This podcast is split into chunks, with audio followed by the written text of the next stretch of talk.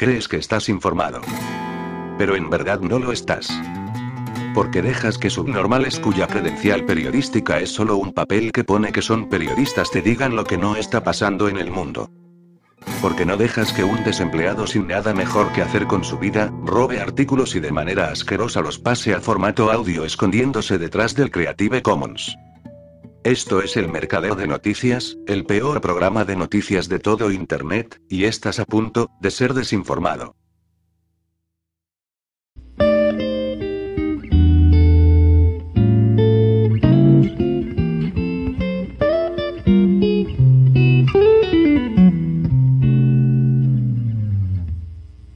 Rusia se ha dirigido al Comité Internacional de la Cruz Roja para pedirle información sobre los prisioneros de guerra rusos que han sido capturados por los ucranianos, así como una petición para facilitar su visita.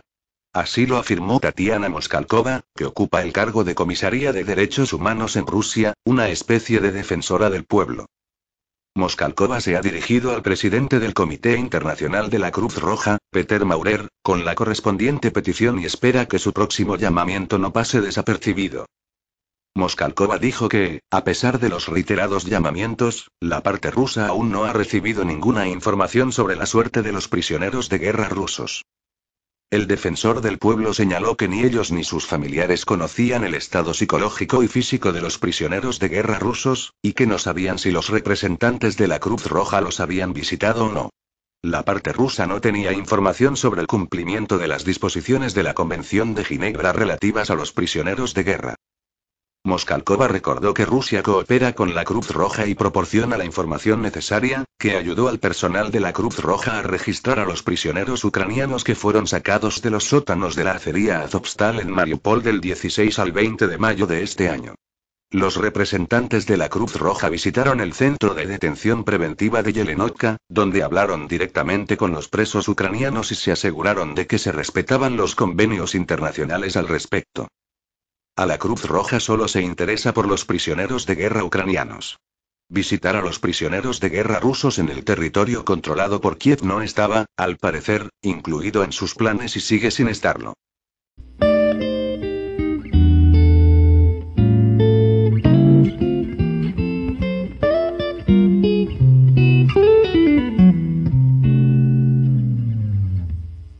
Andrew Bailey, gobernador del Banco de Inglaterra, ha advertido de una subida apocalíptica de los precios de los alimentos a escala mundial y se ha mostrado impotente ante la espiral de la inflación. Ayer el precio del trigo subió un 6% en el mercado mundial. La situación está provocada por fuerzas del mercado mundial que escapan a su control, explicó Bailey a los diputados de la Comisión del Tesoro de la Cámara de los Comunes. Los precios están subiendo al ritmo más rápido de los últimos 30 años, creando un choque de ingresos muy grande que se espera que se intensifique en los próximos meses con el riesgo de una inflación de dos dígitos antes de que termine el año. Naturalmente, Rusia es, una vez más, culpable porque bloquea las exportaciones agrarias ucranianas, especialmente trigo y aceite de cocina. Rusia está bloqueada, pero no puede bloquear. El riesgo sobre el que voy a sonar bastante apocalíptico, supongo, es la comida. Ucrania tiene reservas de alimentos, pero no puede venderlos por el momento. Aunque el ministro de Finanzas de Ucrania es optimista en cuanto a la siembra de cultivos, dijo que, tal como están las cosas, no tenemos forma de enviarlos, y la situación está empeorando. Esto es una gran preocupación. No es solo una preocupación importante para este país, sino para el mundo en desarrollo. No soy un estratega militar ni mucho menos, pero cualquier cosa que se pueda hacer para ayudar a Ucrania a enviar sus alimentos sería una gran contribución, dijo Bailey a los diputados. Sin embargo, la inflación despegó el año pasado, antes de la guerra actual, y el Banco de Inglaterra permaneció cruzado de brazos, negándose a subir los tipos de interés. En cuanto las movilizaciones populares contra la carestía salten a la calle, aumentará la presión sobre el gobierno para que aumente las ayudas económicas para aliviar el coste de la vida. Habrá más gastos, menos ingresos y, en consecuencia, más déficit público. El gobernador también admitió que el banco tiene pocas esperanzas de volver a situar la inflación en su objetivo del 2%, ya que los precios han subido ya un 7% y esperan nuevas subidas en los próximos meses. A la pregunta de los diputados sobre si se sentía impotente para controlar la inflación, Bailey dijo que sí. Es un lugar muy, muy, más que incómodo, estoy tratando de encontrar una palabra aún más dura que esa, es un lugar muy, muy difícil de estar. Predecir una inflación del 10% y decir que no hay mucho que podamos hacer sobre el 80% de esa inflación, puedo decir que es una situación extremadamente difícil de vivir. Tenemos que reconocer la realidad de la situación a la que nos enfrentamos, concluyó. Cabe añadir que los gobiernos no pueden hacer nada tampoco porque la mayoría de las subidas de precios actuales proceden de los mercados mundiales. Llegan tiempos muy negros en los que no será posible aguantarse y esperar.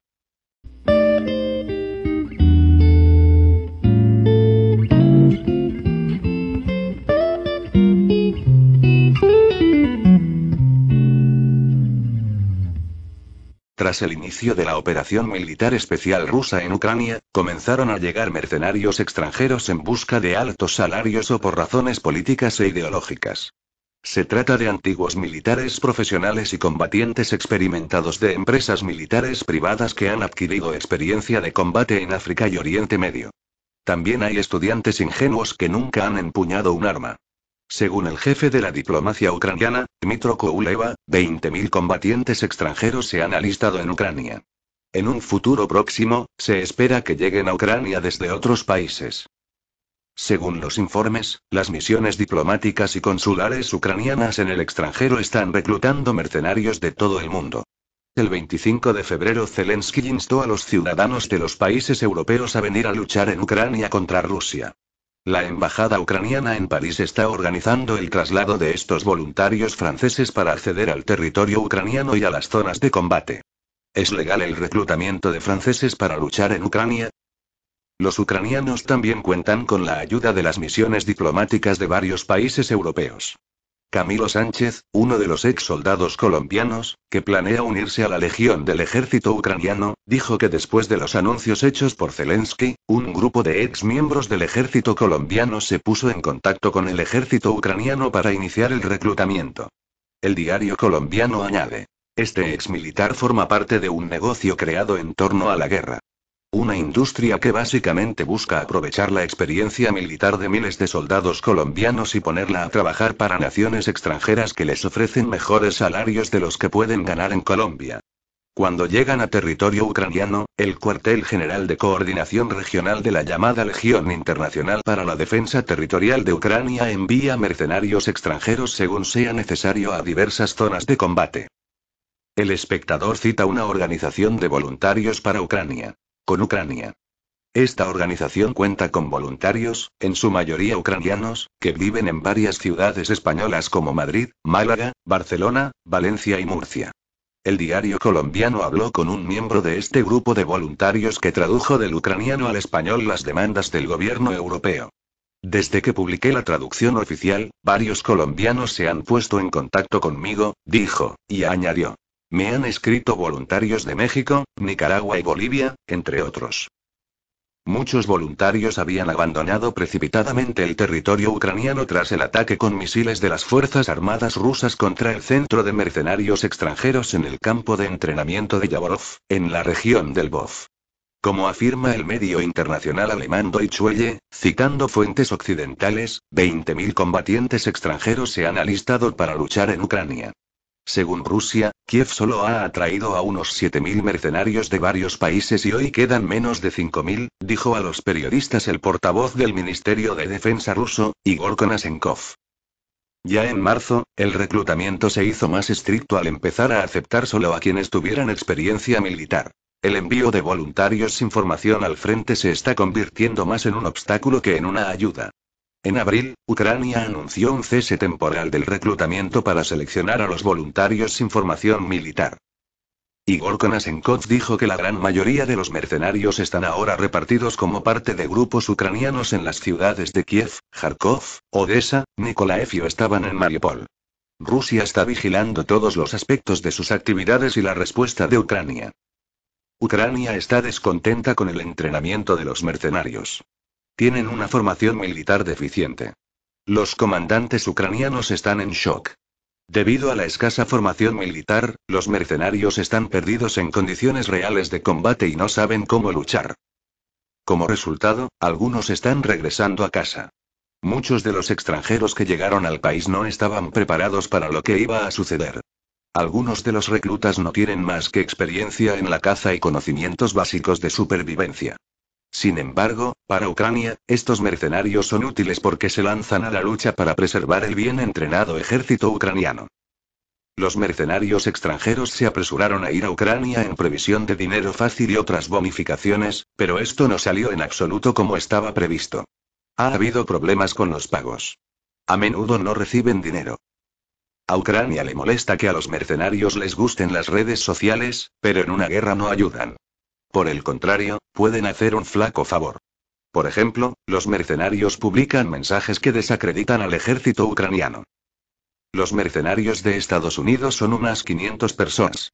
Del Reino Unido hay unos 300, de Afganistán unos 2.500. Más de 1.500 de estos mercenarios han sido eliminados. Y, 900 han vuelto a casa. En cuanto a los mercenarios de Francia, se registraron un total de 164 mercenarios en el territorio de Ucrania. De ellos, 24 murieron y 13 volvieron a casa. Ahora quedan 127 mercenarios, entre ellos 15 personas con pasaporte ucraniano de la Legión extranjera. Todas las cifras son aproximadas. La información procede de los servicios especiales de las repúblicas populares de Donetsk y Lugansk. Según el Ministerio de Defensa ruso, ya han llegado a Ucrania cerca de 7.000 mercenarios extranjeros procedentes de 63 estados. La mayoría de ellos procedían de Polonia, Canadá, Estados Unidos y Rumanía. En un futuro próximo, se espera que lleguen a Kiev desde otros países. Dos empresas francesas están reclutando mercenarios para la guerra en Ucrania. Amarante es un operador de cabecera en el mercado francés de la seguridad, que permite a las empresas abordar las cuestiones relacionadas con los riesgos en las fases previas de sus proyectos y aplicar soluciones sobre el terreno, especialmente en zonas hostiles. Amarante International tuiteó. En la noche del 23 al 24 de febrero, Vladimir Putin anunció el lanzamiento de una operación militar especial. Las tropas rusas se concentraron en las fronteras de Ucrania y luego se adentraron en el territorio ucraniano desde Donbass, Bielorrusia y Crimea. En este contexto volátil, los analistas de Amarantes siguen la situación en la región en tiempo real. ¿Quiere beneficiarse de la supervisión en tiempo real y de la ayuda a la decisión ante la situación? Escríbanos. Geos, el líder francés de la inteligencia económica, que quiere desafiar a sus rivales anglosajones, también actúa en los teatros de operaciones de Ucrania ofreciendo sus conocimientos técnicos.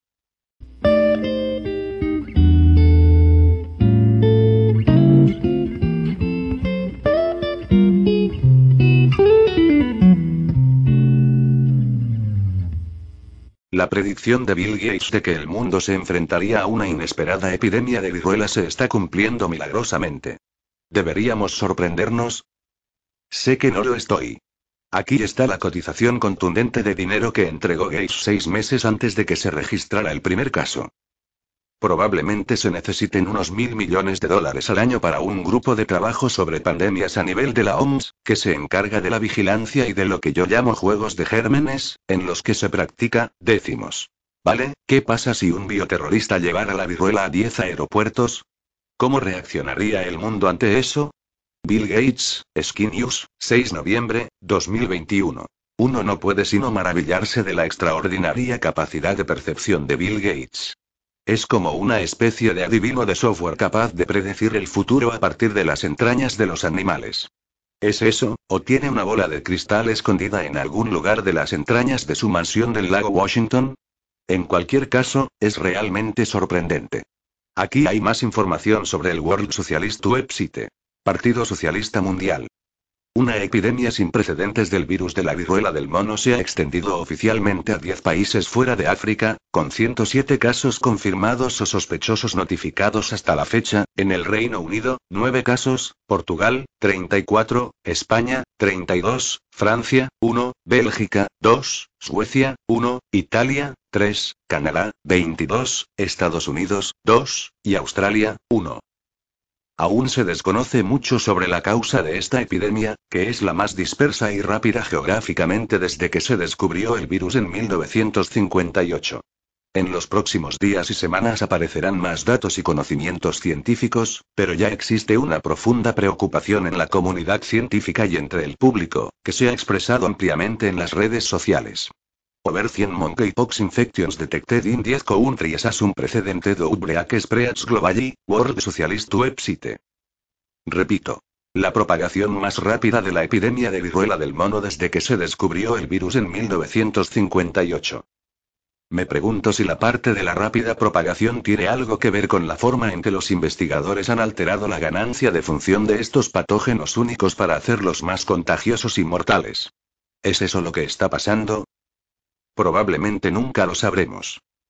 Y es justo preguntarse si la viruela del mono no es otro virus generado en un laboratorio, inventado en los cerca de 300 laboratorios secretos financiados por el Pentágono en todo el mundo, que actualmente están librando una guerra masiva contra la humanidad para promover las ambiciones de las élites multimillonarias decididas a reducir la población mundial al tiempo que imponen una estricta vigilancia similar a la de un estado policial a todos los seres sensibles del planeta Tierra, Probablemente tampoco tendremos una respuesta a esta pregunta. Sin embargo, en aras de la imparcialidad, debemos mencionar que medios de comunicación reputados, como la revista Newsweek, han refutado la afirmación de que Gates hizo la predicción mencionada anteriormente. Aquí está la explicación de Newsweek. Aunque Gates ha mencionado la posibilidad de ataques bioterroristas con viruela en el pasado, sus comentarios fueron sacados ligeramente de contexto y no mencionan la viruela del mono. ¿Un poco fuera de contexto? Quiere decir que Gates no llamó la atención sobre una determinada enfermedad infecciosa, la viruela, que reapareció mágicamente de la extinción unos meses después.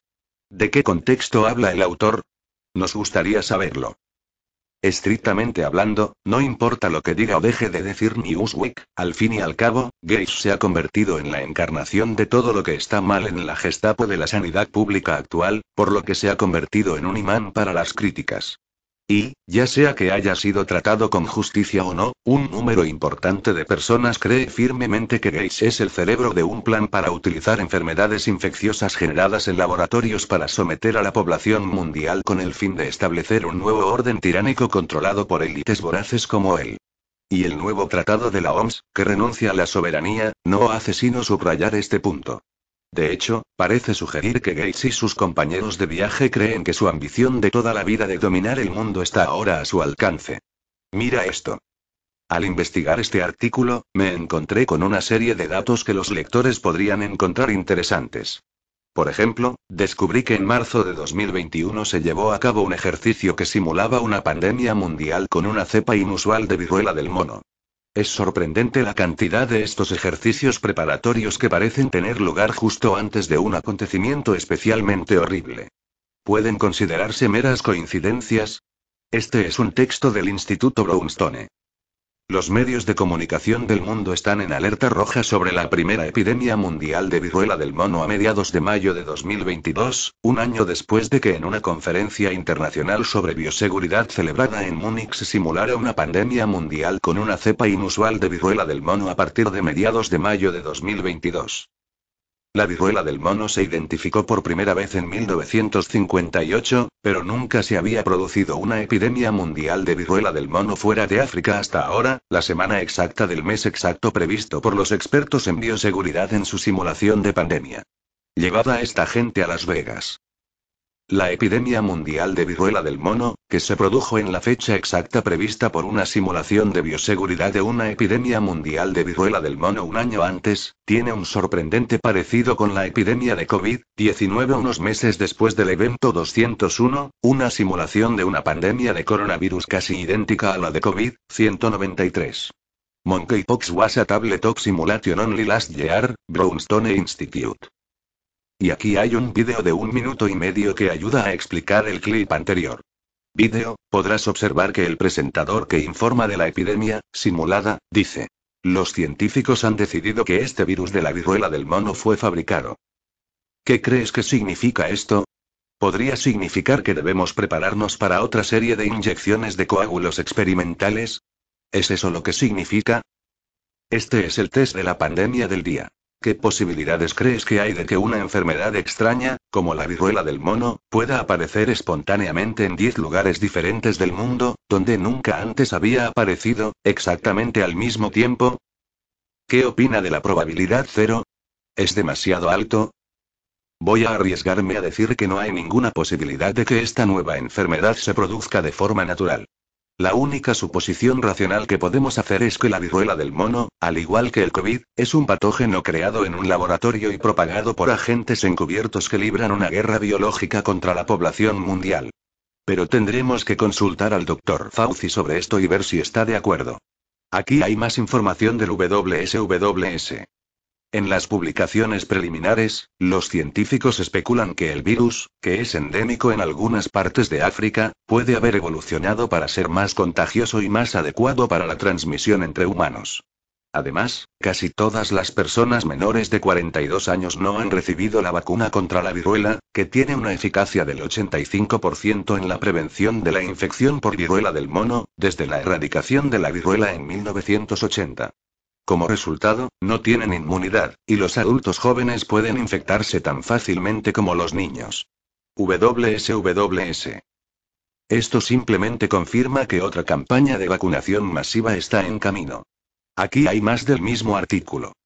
La aparición de múltiples casos en diferentes países es profundamente problemática, dado que ahora hemos visto casos confirmados en Portugal, casos sospechosos en España, que estamos viendo esta expansión de casos confirmados y sospechosos a nivel mundial, sentimos que nadie tiene los medios para saber cuán grande y expansivo es el problema, en casi todas sus declaraciones públicas, los epidemiólogos han admitido estar desconcertados por el arraigo del virus en las comunidades, cuando normalmente es extremadamente raro. Tommy Gillespie, director del Centro de Seguridad Sanitaria de la Universidad Johns Hopkins, declaró a Stad News. El virus está empezando a arraigar de una forma mucho más difusa, y no entendemos cómo ha llegado a estas redes. Over 100 monkeypox infections detected in 10 countries as un precedente de outbreak spreads globally, World Socialist website. Así que ya está en todas partes. Entonces, ¿qué debemos hacer? La respuesta obvia es encerrarse, usar una máscara y vacunarse lo antes posible. De lo contrario, la mayor parte de la población mundial corre el riesgo de sufrir una muerte atroz, al igual que el COVID, ¿recuerdas? Por supuesto, algunas personas podrían concluir que estamos siendo engañados deliberadamente una vez más, y que dos pandemias en dos años son estadísticamente imposibles. Pero, ¿por qué ser razonable cuando la histeria colectiva está a la orden del día? Aquí hay más. La cantidad de efectos secundarios graves de la vacuna contra la viruela hace que su uso en una campaña de vacunación masiva sea problemática. Sin embargo, debido al largo periodo de incubación de la viruela del mono, la vacuna contra la viruela puede funcionar como profilaxis posterior a la exposición en un modelo de vacunación en anillo. WSWS. En otras palabras, no se deje disuadir por las altas tasas de infarto, ictus, coagulación o muerte. Solo tienes que seguir las atentas recomendaciones de los CDC y todo irá bien. Por cierto, el gobierno ya ha comprado 13 millones de estas nuevas y mejoradas inyecciones de muerte por veneno, US 13 million doses of monkeypox vaccine, así que cálmate, respira hondo y arremángate. Todos conocemos ya el procedimiento. Sin embargo, nos rascamos la cabeza cuando leemos sobre las sospechosas actividades de los laboratorios biológicos secretos del Pentágono, que parecen dedicarse a todo tipo de maniobras ilícitas, incluida la creación a escala industrial de patógenos mortales que podrían acabar con miles de millones de personas de un plumazo. Esto nos impide dormir por la noche. Según este artículo de TAS. Estados Unidos llevó a cabo investigaciones sobre los virus del ébola y la viruela en Ucrania, afirma Irina Yarovaya, copresidenta de la comisión parlamentaria que investiga a los laboratorios biológicos estadounidenses en Ucrania. Hoy hemos presentado un análisis de los agentes patógenos por los que Estados Unidos se ha interesado especialmente en Ucrania, dijo a los periodistas el viernes. Aparte de los patógenos relacionados con la territorialidad de Ucrania, los laboratorios han estado investigando virus y patógenos que son endémicos lejos de Ucrania, como el ébola y la viruela. Según el legislador, las informaciones obtenidas indican el establecimiento de objetivos agresiva que sustenta la base a dos programas, aplicados de facto por el Departamento de Defensa estadounidense en suelo ucraniano. Quiero subrayar que el diálogo que hemos mantenido hoy con el jefe del SVR, combinado con las pruebas obtenidas por la Comisión, confirma plenamente la red de inteligencia biológica creada por Estados Unidos en todo el mundo y la puesta en práctica de una activa explotación militar biológica del globo, y de Ucrania en particular. Esto es esencialmente una grave amenaza global. Pero, al mismo tiempo, debería exhortar a la comunidad mundial a llegar al fondo de esta secreta y peligrosa actividad biológica militar implementada por Estados Unidos. Para que se puedan desarrollar medidas integrales de seguridad común, igualitaria e indivisible. Dada la distinción entre el uso pacífico y no pacífico de la investigación bacteriológica y de toxinas, esta debe ser totalmente transparente y controlada. Y sencillamente no debe haber armas bacteriológicas en el mundo, esa es la posición principal de Rusia. Paréntesis de apertura aquí Russian Law Reveal Cite Bola, Smallpox Research at Usran Ukraine Viola, TAS. ¿Qué está pasando aquí? ¿Por qué el Pentágono tiene más de 300 laboratorios biológicos en todo el mundo que realizan investigaciones secretas sobre agentes patógenos que suponen una clara amenaza para toda la humanidad? ¿Y por qué el Pentágono se ha asociado con notorias élites cuyos vínculos con los movimientos de eugenesia, despoblación y cambio climático sugieren que la investigación puede estar dirigida hacia una agenda estratégica particular que podría resultar en bajas significativas? ¿Y si la viruela del mono no es, de hecho, un virus natural, sino simplemente la siguiente fase de una guerra implacable contra el gobierno constitucional, la libertad individual y las instituciones fundamentales de la civilización moderna? Tal vez se nos esté preparando para una civilización completamente diferente, en la que todas nuestras decisiones serán tomadas por nosotros por ancianos iluminados, corporaciones y filántropos bien intencionados. ¿Es esto posible? Sin duda, vale la pena considerarlo.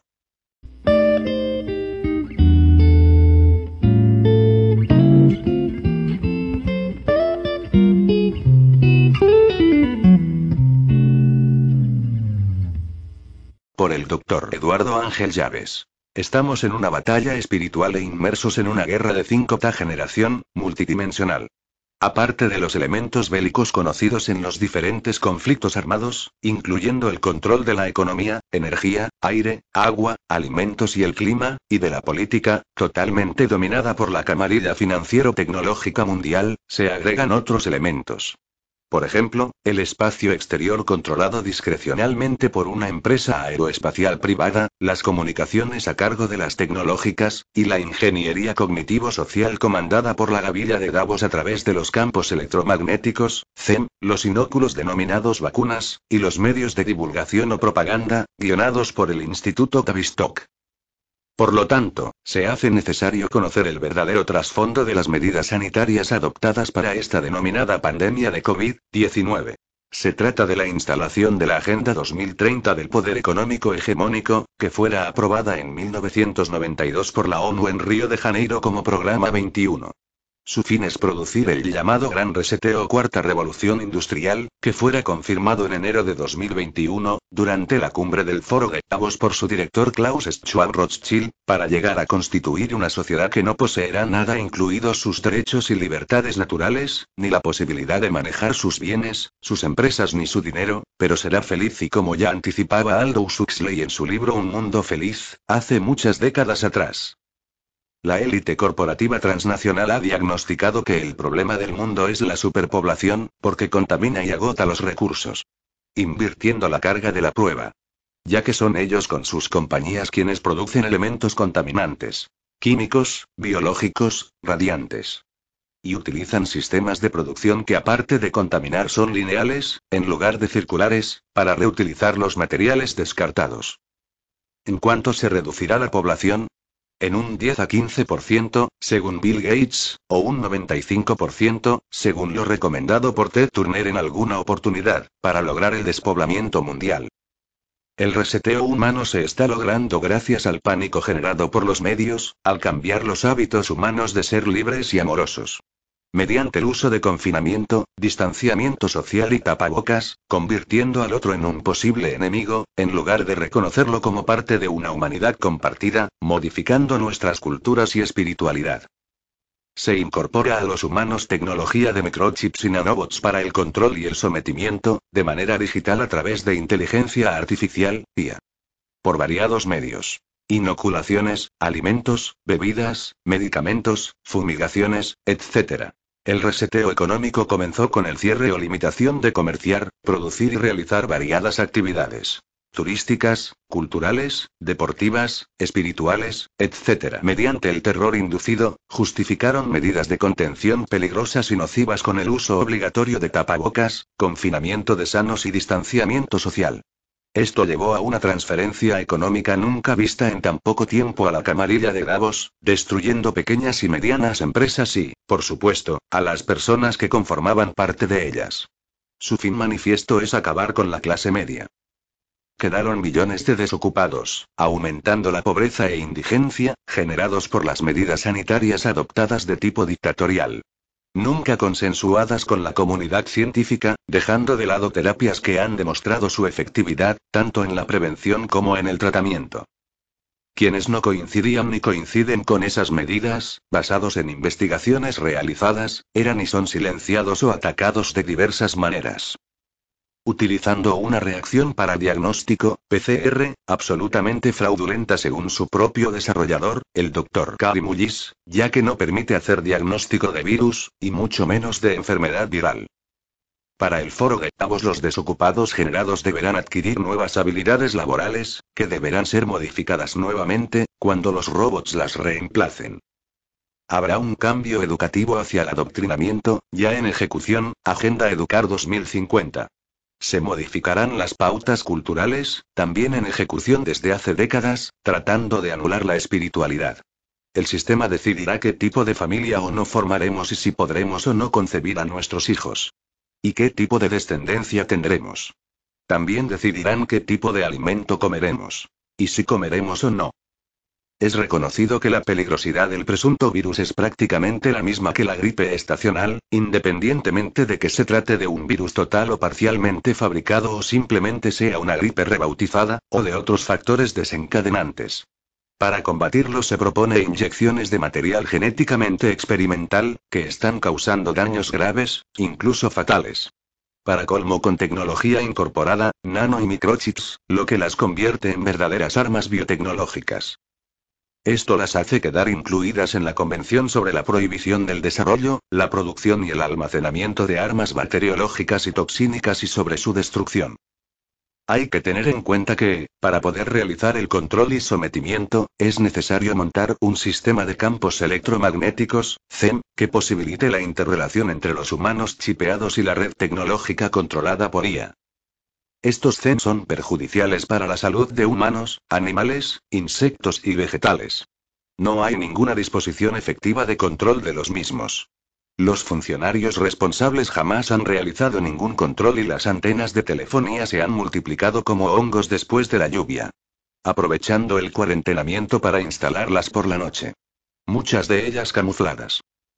Se hace necesaria una revisión por parte de un tribunal judicial internacional independiente, según el modelo de los juicios de Nuremberg de la ley natural, por las consecuencias de las conductas de esa élite corporativa transnacional, de los políticos que implementan las medidas para lograr sus objetivos, como también de todos los funcionarios, personal sanitario, comunicadores, miembros de los poderes del Estado, que han colaborado con este genocidio, cometiendo crímenes de lesa humanidad al violar todos los tratados de bioética, tanto como internacionales reconocidos.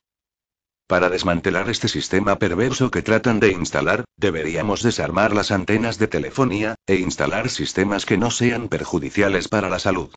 Lo mismo con el sistema ARP, utilizado junto a los rociados químicos, chemtrails, para el control climático. También la falsa teoría del CO2, anhídrido carbónico. Elemento necesario para el desarrollo del reino vegetal que es el productor de O2, oxígeno molecular. Básico para la supervivencia de la vida en el planeta. Es decir, que se necesitan más árboles, pero nunca menos seres humanos. Será necesario asegurar el suministro regional de alimentos producidos de manera natural, dada la amenaza de desabastecimiento realizada por la pandilla de Davos a través de su director Klaus Schwab Rothschild. También la creación de monedas regionales estables, para evitar la creación de una moneda digital mundial, según pretende este conocido foro, descentralizando la economía. Constituir un nuevo panorama de medios que dé lugar a investigaciones periodísticas libres, y a la expresión de las variadas voces de la comunidad. descentralizando tanto a los medios, como a las bases de datos. Desarrollar una plataforma de red social horizontal y sin censura para potenciar estos y otros proyectos que nos posibilite concretar los objetivos. Defensa de la vida en su biodiversidad y el desarrollo humano en todos sus aspectos y potencialidades. Finalmente quiero recordar, como es bien conocido, que solo la verdad nos hará libres, y posibilitará empoderarnos de nuestro ser, compartido con los otros seres humanos, para constituir una comunidad humana diversa, amorosa y planetaria.